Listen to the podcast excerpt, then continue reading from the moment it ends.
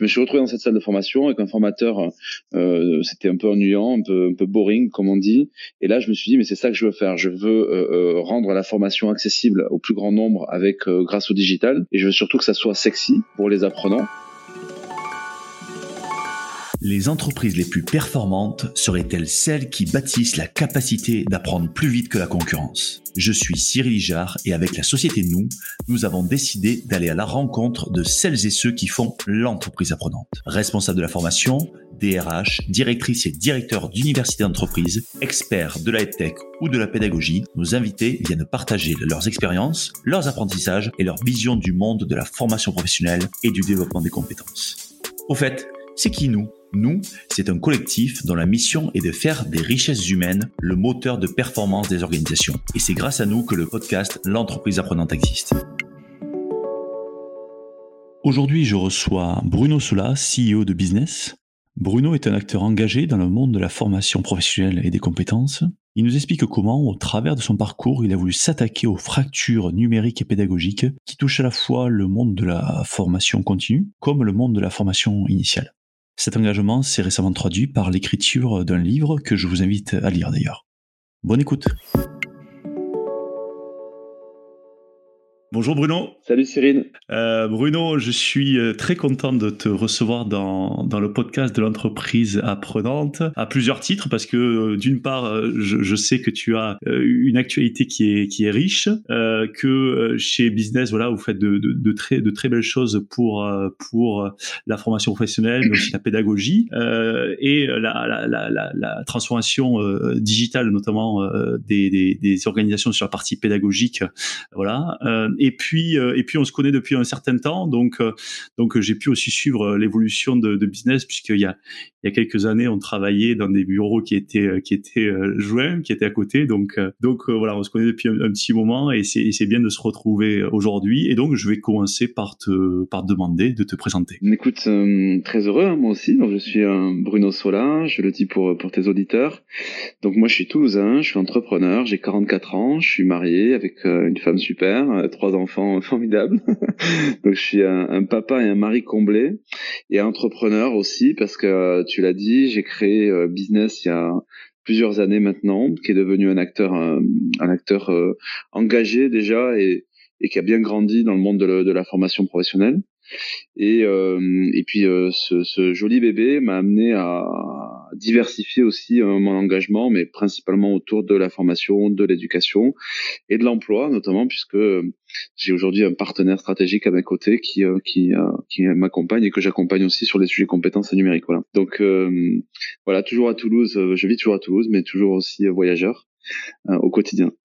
Est-ce que tu peux un peu nous, retracer de manière un peu synthétique la, trajectoire de business euh, Tu vois, un peu de savoir d'où vous êtes parti, parce que moi je connais un petit peu la, je connais un petit peu l'histoire, mais je trouve intéressant que, tu la partages. Et ça permettra aussi de voir un petit peu les, itérations que vous avez fait et, et comment euh, comment vous avez développé et vos convictions, quoi, développer la boîte, mais aussi développer vos convictions. Euh, écoute, pour faire ce, ce storytelling, euh, d'où on est parti, euh, j'ai envie de dire que business, moi je suis le fondateur de business, donc business est né aussi un petit peu, euh, euh, on va dire, grâce ou à cause de, mon histoire personnelle. Euh, moi, j'ai, je l'ai dit tout à l'heure, je suis toulousain et puis j'ai, j'ai eu un, parcours assez atypique, en tout cas pour un entrepreneur, puisque je suis un entrepreneur, un entrepreneur autodidacte, pardon, et qui finalement cet aspect, on va dire, spécifique que, j'ai fait que ça a nourri mon projet. en résumé, j'ai, j'ai eu l'idée de créer business en 2006. Euh, parce que j'ai eu la chance de travailler pendant six ans dans une entreprise qui m'a recruté sans diplôme euh, et qui par la formation et autour du digital qui était euh, euh en tout cas un outil dans cette entreprise mais qui était une passion pour moi depuis que j'étais euh, gamin j'ai eu un jour l'idée parce que je me trouvais dans une salle de formation avec une formation qui était plutôt assez ennuyante euh, j'ai eu l'idée de, enfin, je me suis dit, la formation et la compétence, c'est super important pour chaque individu parce que moi, en tant qu'autodidacte, j'avais réussi à trouver une entreprise qui m'avait de manière assez rare, on va dire, en tout cas embauché sans diplôme, et qui par contre m'avait formé, m'avait donné de la compétence, de la connaissance qui me permettait de m'épanouir. Donc je me suis retrouvé dans cette salle de formation avec un formateur, c'était un peu ennuyant, un peu, un peu boring comme on dit, et là je me suis dit mais c'est ça que je veux faire, je veux rendre la formation accessible au plus grand nombre avec grâce au digital, et je veux surtout que ça soit sexy pour les apprenants, donc wow effect, engageant, motivant et, très sympa. Et temps, et c'est d'ailleurs le, c'est pour ça que la, marque s'appelle Business, je souhaitais qu'elle soit aussi performante et qu'elle apporte euh, de la, aux entreprises euh, des résultats parce que convaincu que le premier capital d'une entreprise c'est le capital humain et que si on mise sur le développement des compétences des individus on a de grandes chances d'activer des performances. Voilà. Donc c'est comme ça qu'est né business et puis après, l'aventure a grandi. Euh, dans un premier temps, on a développé une offre de formation assez moderne, euh, qui consistait à, à d'abord à créer une digital factory chez nous en interne, d'utiliser le meilleur de la technologie pour sublimer l'expérience apprenant et développer la, la performance, de mettre de l'humain dans tout ça parce qu'on était déjà et on l'est toujours une entreprise convaincue du meilleur de l'humain et du digital par une approche euh, digitale et donc blended learning.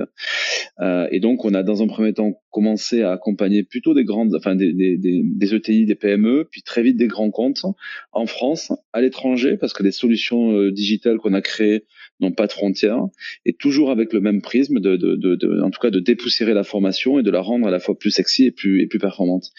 Et puis avec le temps, euh, et c'est les, les, actualités les plus fraîches, euh, il y a 4-5 ans, on a été euh, pas mal plébiscité par d'autres acteurs de la formation professionnelle qui n'étaient pas forcément concurrents et qui euh, sont venus nous voir en disant on voudrait faire comme vous on voudrait avoir une digital factory, on voudrait des outils euh, euh, modernes, sexy et utiliser le meilleur des pédagogies et de la technologie. Et en fait, on a décidé de créer une solution numérique qui permettrait de démocratiser la formation nouvelle génération euh, et de permettre à tous euh, de, de, de, de, proposer une expérience plus moderne et plus, plus engageante. Là aussi, convaincu que chaque acteur de la compétence est, utile à, à, la société à partir du moment où il dispose des bons outils et des bonnes, des bonnes approches. Voilà.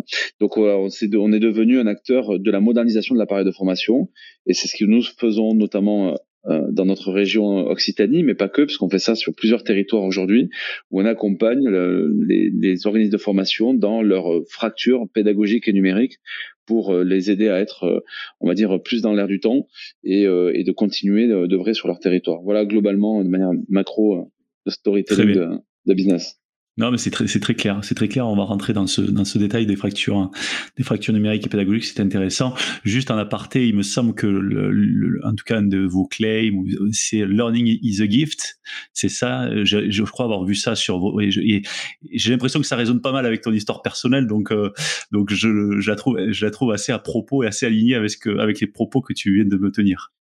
Oui, ben, pour tout te dire, bon, moi je fais partie, bon, je suis, je suis un acteur euh, assez engagé comme dans, la, dans le monde de la formation, au titre déjà de, de des acteurs de la compétence, donc de la Fédération de la formation professionnelle, où, j'ai euh, le plaisir de présider une commission sur la transformation et l'innovation euh, pédagogique et technologique. Et, et oui, le fameux learning is a gift, c'était de se dire, moi j'ai toujours, de par mon expérience personnelle et celle de l'entreprise, considéré que chaque individu euh, devait développer son patrimoine de compétences. Parce que je dis souvent que si euh, vous ne pensez pas à le développer, qu'il fera pour vous en fait parce que la réalité c'est que la compétence est un est un levier formidable de, de notre naissance jusqu'à notre mort parce qu'on apprend tous les jours. Donc cette idée d'apprendre, elle dépasse le mot formation qui parfois est encore et encore aujourd'hui est galvaudé pour plein de raisons, hein, des raisons d'ailleurs valables parfois parce que la formation doit se remettre en question, les formateurs doivent se remettre en question, les professionnels de la formation aussi. Voilà donc moi je fais partie de ceux en tout cas qui veulent donner du sens à l'accès à la compétence.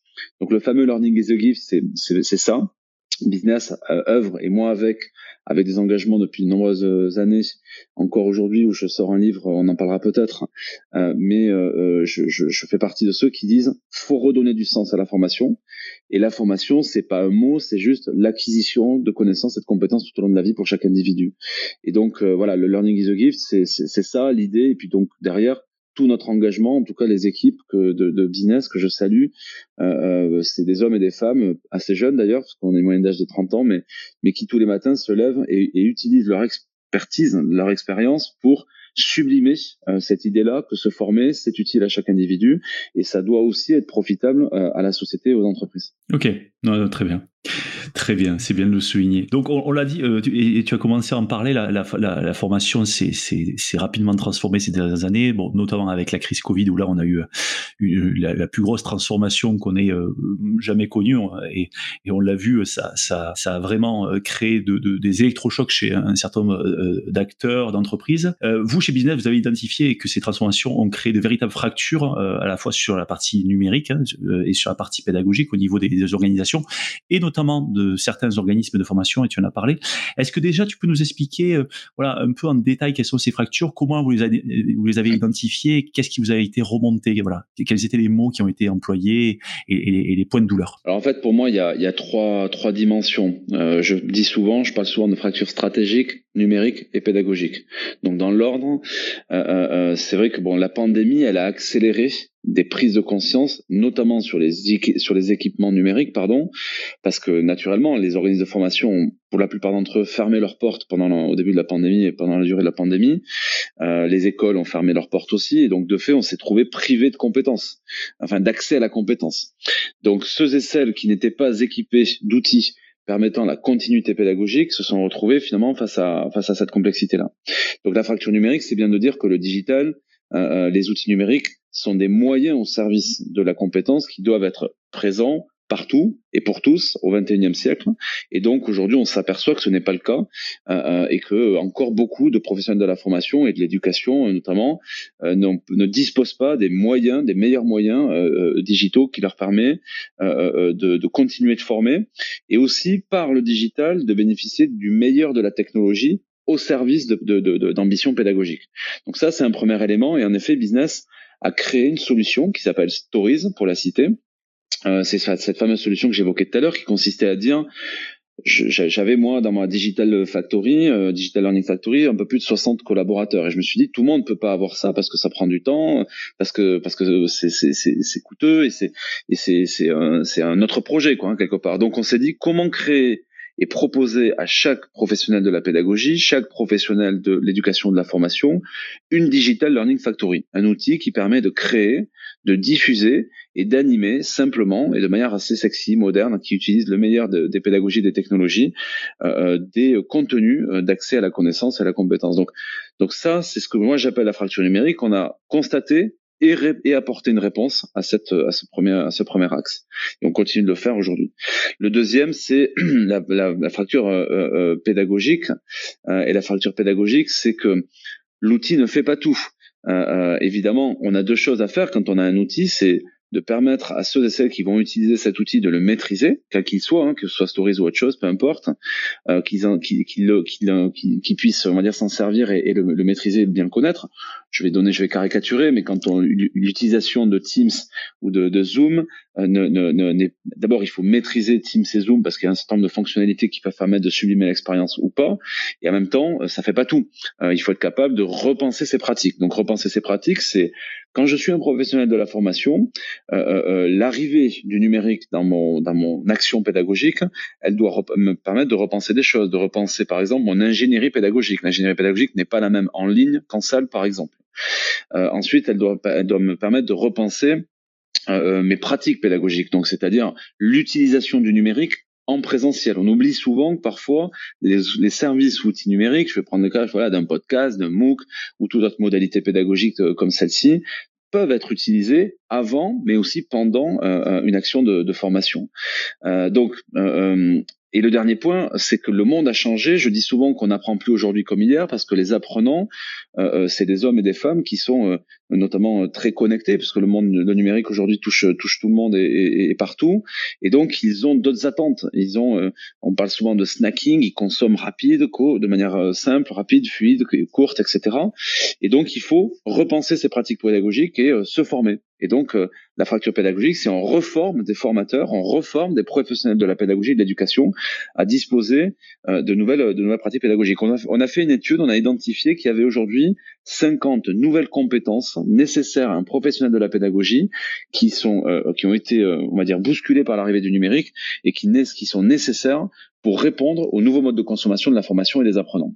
Et après, le dernier point, et c'est probablement le plus important, la fracture stratégique, c'est cette maturité-là, de, de, de, quand on est propriétaire d'un organisme de formation, de, de, de, se poser la question de savoir quel est donc quel est le présent hein, du monde de la formation, mais surtout quel est, quel est l'avenir, et de préparer son, son organisme de formation à être capable de relever les défis euh, euh, euh, qu'on a à l'avenir, à la fois les défis des apprenants, les défis de la technologie, les défis des pédagogies, et puis les défis stratégiques qui font qu'aujourd'hui, et à mieux. On voit que la formation est au, est au cœur de certain nombre de débats, et notamment au niveau du débat public, au niveau du débat de l'emploi, et que de multiples acteurs aujourd'hui arrivent euh, sur ce secteur-là. Euh, et donc cette fracture stratégique, c'est la voilà, c'est ce que j'appelle le pouvoir culturel, c'est la capacité à donner accès au plus grand nombre à beaucoup d'informations qui vont permettre de se muscler, de développer sa, sa vision stratégique pour pouvoir bien préparer ses orientations et faire face aux défis de demain, que ce soit dans la croissance organique ou de la croissance externe, par exemple.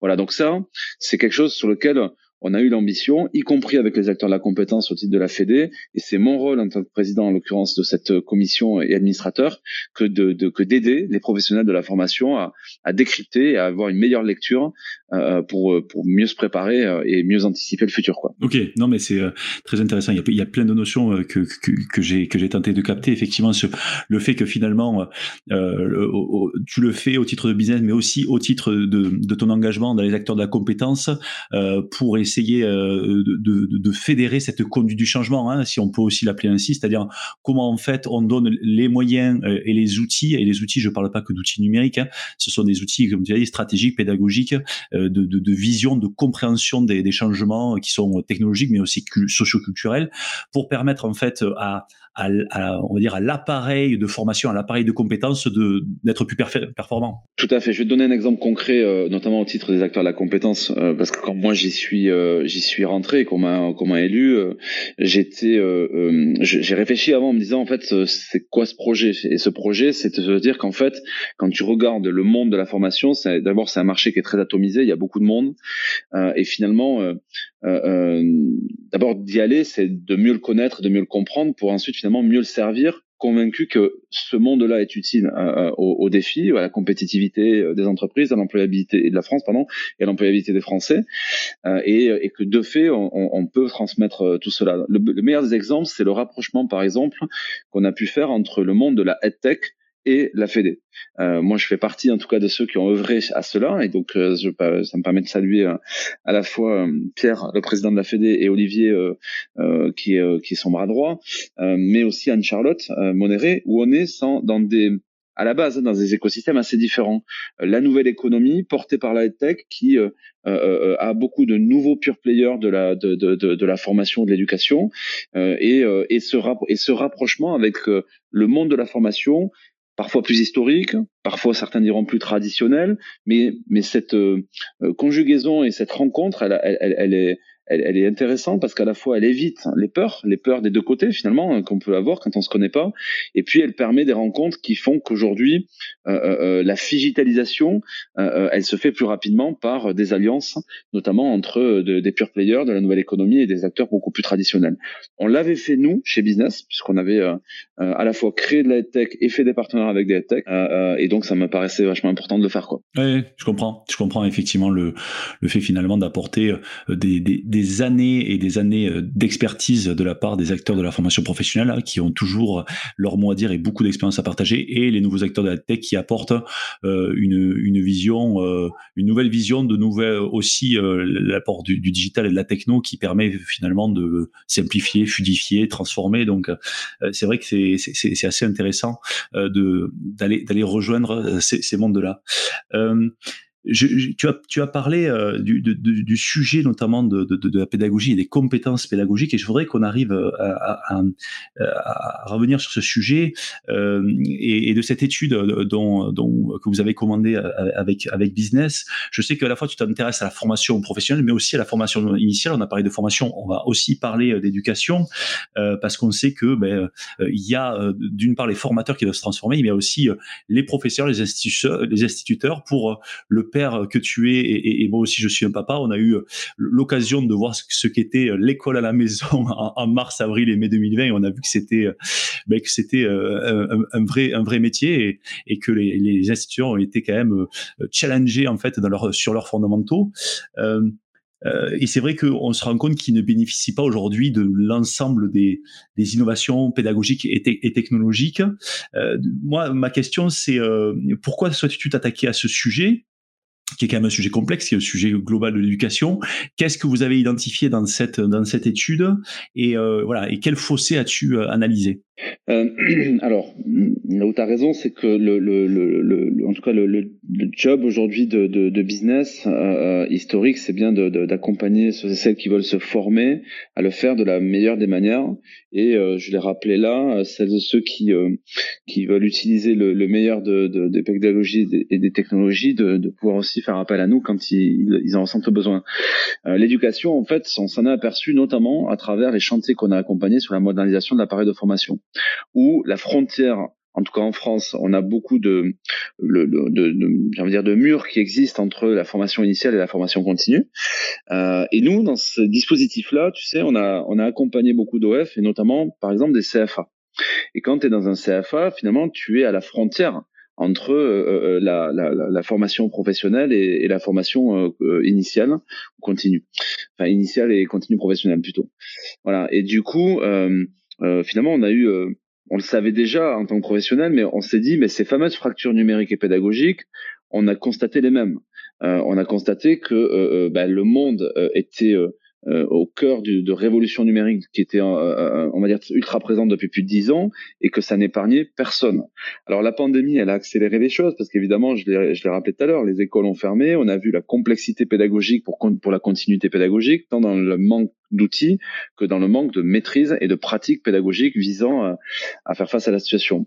Et en même temps, on est parents aussi et on voit aujourd'hui un certain nombre de choses qui sont euh, moi qui m'ont interrogé depuis euh, plus de plus de 14 mois aujourd'hui où euh, je me posais la question de savoir si ce que j'ai constaté en 15 ans dans le monde de la formation professionnelle, ces, ces complexités numériques, ces changements pédagogiques où on a des si on si on si on prend le, sujet de l'éducation, euh, des méthodes pédagogiques du 19e siècle, des professeurs et des enseignants formés au 20e siècle et des élèves du 21e siècle qui ont profondément évolué.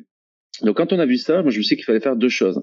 La première, là, c'est plutôt non pas au titre de business, mais comme acteur engagé, j'ai souhaité écrire un, un, un, livre pour faire des propositions concrètes et tangibles qui s'inscrivent dans celles que j'avais faites il y a euh, cinq ans.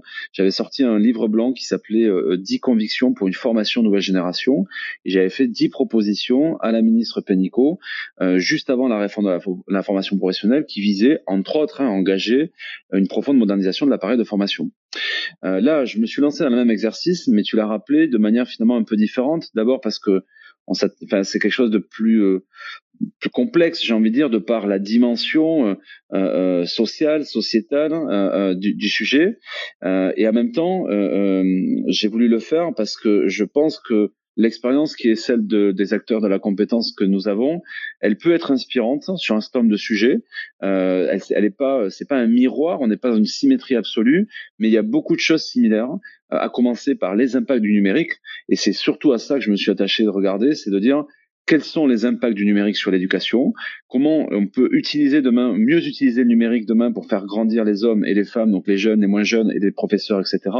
Et comment finalement on peut faire de l'école une chance. Tout à l'heure on disait learning is a gift, ben oui, apprendre est un cadeau, c'est un privilège. Et en France, on a la chance de pouvoir euh, mettre à disposition de nos enfants euh, euh, une éducation. Il faut simplement que celle-ci corresponde, on va dire, aux préoccupations et aux enjeux du monde d'aujourd'hui, à la fois du monde du travail, mais aussi du monde tout court.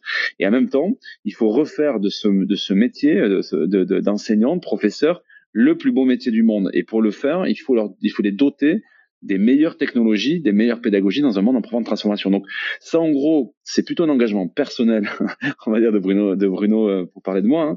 Mais euh, par contre, l'entreprise, en tout cas, elle contribue à ça modestement, mais elle le fait. Elle le fait en accompagnant des professionnels de, l'éducation. Je pense notamment à l'enseignement supérieur, où là, on est déjà sur des choses qui sont très proches de, l'entreprise. Et puis, euh, évidemment, des acteurs publics. On discute beaucoup avec Canopé, euh, par exemple, euh, qui est très préoccupé par ça, parce que la pandémie a, eu là aussi, je dire, cet impact d'accélérer les prises de conscience et la nécessité de faire évoluer ces pratiques-là. Donc voilà ce qui nous motive par rapport à ça à la fois une affaire personnelle, mais aussi une ambition de contribuer, en tout cas, au débat public et, à l'action là-dessus, fort de nos outils ou pratiques ou, expériences. Quoi. Ok. Alors, on, va, juste prendre quelques, minutes pour parler de, ce livre parce que il, il arrive aussi, il n'arrive pas par hasard. Il, va, sortir ces jours-ci. Mes, mes informations sont, bonnes à, quelques mois de, l'élection présidentielle. Donc, le, sujet de l'éducation est un sujet quand même qui est important et pour le coup, euh, dont on a entendu parler ces, ces dernières semaines par, par certains candidats. Euh, Est-ce que tu peux nous donner voilà euh, quelques, éléments ou quelques euh, quelques idées forces de, ce livre que tu que tu vas que tu vas sortir et, pour pour voilà pour nous exposer les, propositions que tu que tu défends pour l'éducation? Oui, alors bon déjà tu, tu posais la question sur ce qui, les, éléments de motivation et l'enquête Ipsos qu'on a menée, donc tu, as fait référence tout à l'heure. Ça a été pour moi une confirmation qu'il fallait en tout cas faire des propositions par rapport à ça. l'enquête Ipsos qu'on a menée, ce qui s'appelle les Français et l'éducation, elle consistait justement à interroger les Français sur leur regard sur l'éducation et sur l'évolution du monde et l'impact du numérique dans le quotidien des, de, de, éducatif. Donc en fait, euh, il y a des éléments qui, vont, qui ont été prégnants et pour moi, le, le marqueur fort, c'est qu'on a 8 Français sur 10 aujourd'hui qui souhaitent faire de l'éducation nouvelle génération et d'une profonde évolution et modernisation de éducatif un des trois sujets de l'élection présidentielle. Et au moment où on se parle, euh, ce n'est pas encore le cas. Donc, euh, euh, c'est vrai qu'on s'est dit, je me suis dit, bon, je suis pas le seul à penser qu'aujourd'hui, le système d'éducation ne, n'échappe pas aux, évolutions, aux évolutions du monde. Ensuite, on a eu un certain nombre d'indicateurs, comme par exemple 38 personnes, 38% pardon des Français à peine, qui trouvent notre système éducatif à, la hauteur du choc de modernité nécessaire pour permettre de donner à chaque, à chaque élève l'envie d'apprendre, l'envie de, de, se développer par rapport à ça. Et enfin, on a euh, à peine 30% des, des, des, professionnels de la, de la pédagogie, euh, de l'enseignement qui se disent euh, heureux et satisfaits de faire ce métier. Et ça, c'est pour moi une, une alerte majeure qui, qui a été très motivante pour se dire euh, bon, voilà, il faut, il faut en tout cas qu'aujourd'hui euh, les choses évoluent, les choses bougent, et, il faut qu'on fasse euh, vraiment bouger les choses par rapport à ça. Donc ça, c'est plutôt ce qui a motivé dans l'enquête Ipsos, et elle est, elle est gratuite, elle est en ligne, vous pouvez la télécharger sur notre site internet, euh, puisqu'on a souhaité justement la mettre à disposition du plus grand nombre. Et après, concernant le livre, en fait, il il y a trois grandes dimensions dans mon livre. La première, c'est finalement pourquoi je le fais. Euh, et donc c'est c'est c'est c'est euh, ce qui a motivé pour moi cette idée-là d'écrire euh, d'écrire ce livre et je je l'ai je l'ai fait avec un je suis entouré d'un psychopédagogue qui connaît parfaitement, on va dire, puisque c'est une personne qui est reconnue mondialement sur ces sujets, euh, qui m'a aidé, on va dire, à cadrer l'envers du décor de tout ça.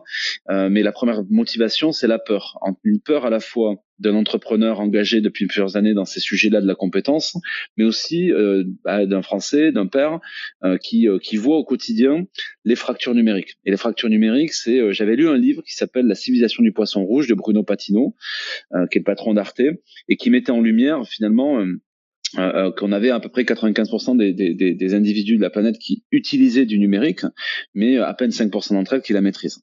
Et donc moi, ça me fait peur, en effet, de voir aujourd'hui que cet outil numérique, qui pour moi a changé ma vie, qui est, qui est dans le quotidien de chaque individu, euh, euh finalement, on ne le maîtrise pas assez.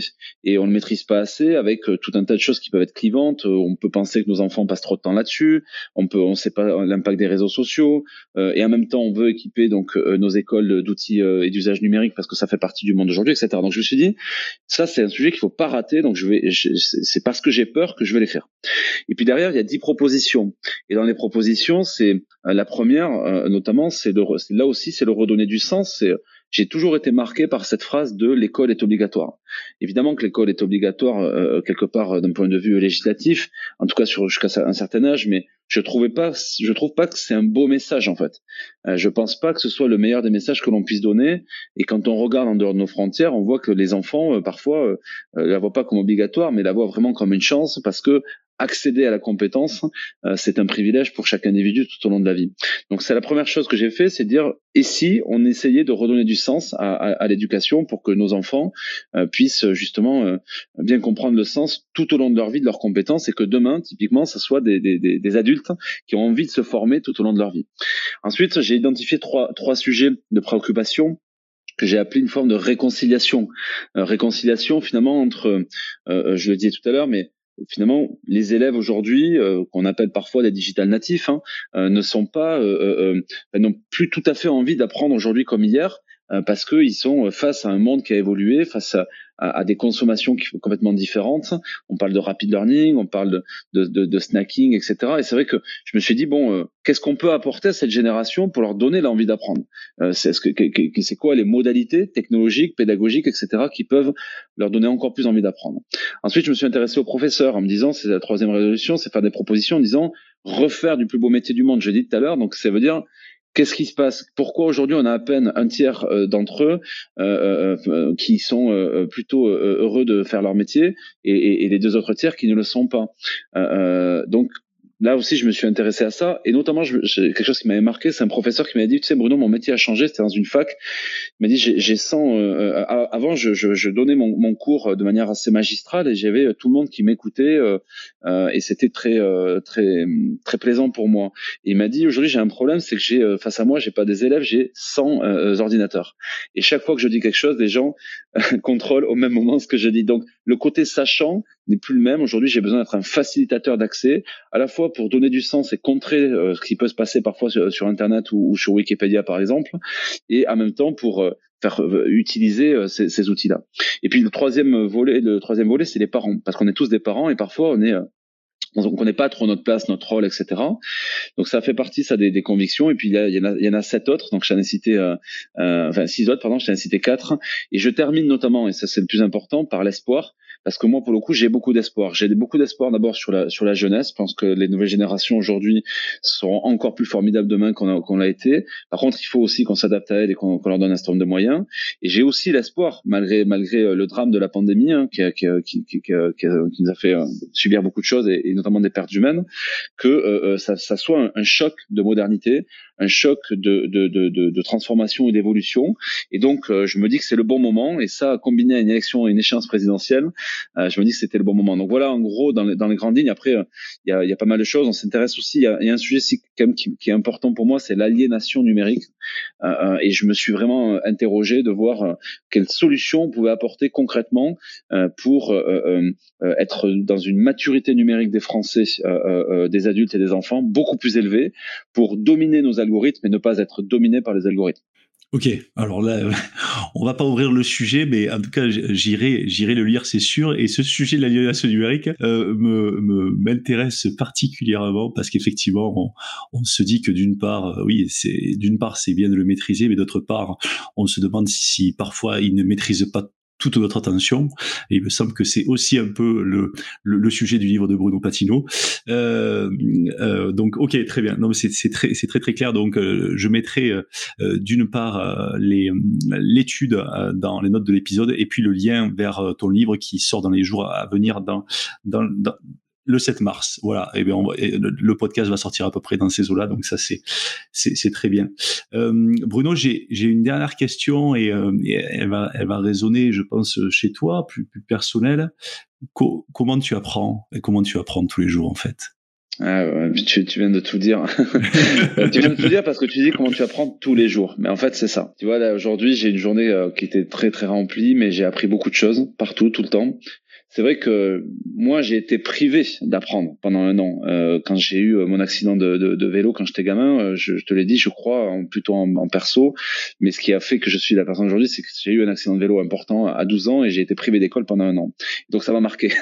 Et du coup depuis euh, ben, je me dis voilà c'est tellement c'est quelque chose d'utile. Donc moi j'apprends de tout et tout le temps. C'est vrai que l'aspect multicanal m'aide beaucoup. Je suis un consommateur de, de la connaissance, je suis un consommateur de la compétence, euh, et, et, et, elle n'a pas de limite. J'ai envie de dire que tous les outils, tous les canaux sont bons pour apprendre.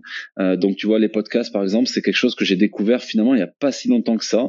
J'ai pris pris goût, ça me plaît beaucoup, ça, ça, ça, correspond à des moments de ma journée où euh, j'ai plutôt euh, l'accès à la compétence passe plutôt par un canal auditif, tu vois. Euh, j'apprends euh, avec les yeux parce que observer, ça prend beaucoup. voilà, j'apprends des autres tout le temps et sans aucun qu'une limite quelque part, que ce soit euh, j'ai la chance dans mon activité professionnelle de, de, de rencontrer des gens qui ont euh, qui ont créé beaucoup de choses, qui qui qui, ont, qui sont des gens très engagés aussi, qui très cultivés. Donc euh, je suis passionné par par les gens que je rencontre au quotidien comme ça. Et puis j'apprends aussi des plus jeunes tout le temps. Tu vois, avant notre podcast, j'ai j'ai rencontré j'ai rencontré quelqu'un à Dubaï dans le cadre de l'exposition universelle et de de la délégation à laquelle j'ai participé. Et c'est quelqu'un qui a 15 ans de moins que moi et il était hyper hyper sympa en me disant Bruno ce que tu as fait c'est super t'es vachement inspirant pour moi etc mais et, à, l'issue de l'heure qu'on a passé euh, euh bah, évidemment j'ai, j'ai, on a fixé un dîner parce que j'ai appris beaucoup de choses avec lui et je me suis dit waouh Bruno euh, t'as encore beaucoup beaucoup à apprendre. Voilà. Donc je sais pas moi c'est un truc que j'ai chez moi mais je pense que c'est aussi ça que j'ai envie vraiment en tout cas à travers business et tous les projets que j'ai euh, euh, qui, qui, qui, est très motivant. Et j'espère en tout cas essayer de donner euh, l'envie aux gens de, d'apprendre encore plus, parce que on est né pour ça. Voilà, on apprend tous les jours de nos victoires, de nos défaites, et, et puis des uns et des autres. Voilà, donc c'est une vraie passion. Ok, bon, super. Écoute, ça me, je, fais le lien avec un autre épisode. Tu, vas comprendre, toi, ton, ton message, c'est que en fait, tout le monde est en capacité d'apprendre tous les jours. Et, Diane Laine, qui, qui, qui, est la fondatrice de, We Are Peers, qui dit tout le monde a quelque chose à transmettre. Tu vois, donc en fait, euh, je me suis retrouvé dans, dans une rame de métro il y a pas, il y a trois ans ou quatre ans de ça avec mon associé Nicolas Rivière que je salue aussi. Et euh, j'avais dit à Nicolas, la, rame était, il y avait beaucoup de monde dedans. Et j'ai dit, tu vois, tous les gens ici ont un talent, lequel je ne sais pas, mais tout le monde peut transmettre quelque chose à quelqu'un. On avait d'ailleurs une idée d'application à l'époque, on l'a pas fait. Pour ceux qui nous écoutent, faites-la. Tout le monde a besoin de ça. Super.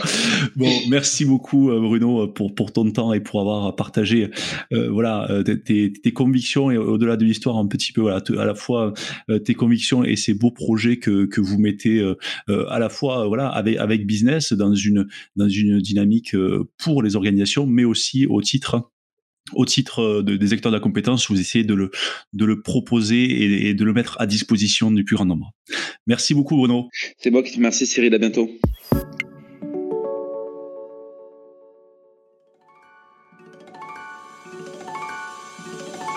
Attendez, attendez, ne partez pas si vite. Vous avez aimé cet épisode? Dites-nous-le en laissant un commentaire, en le partageant auprès de vos collègues ou sur les réseaux sociaux et en laissant 5 étoiles sur Apple Podcast. Cela nous aide vraiment à faire connaître le podcast et nous motive à produire de nouveaux épisodes. L'entreprise apprenante vous a été présentée par nous. Nous est une entreprise dont la mission est de faire des richesses humaines le moteur de performance des organisations. Retrouvez-nous sur nous.co, n o o u s.co. À très bientôt sur l'entreprise apprenante.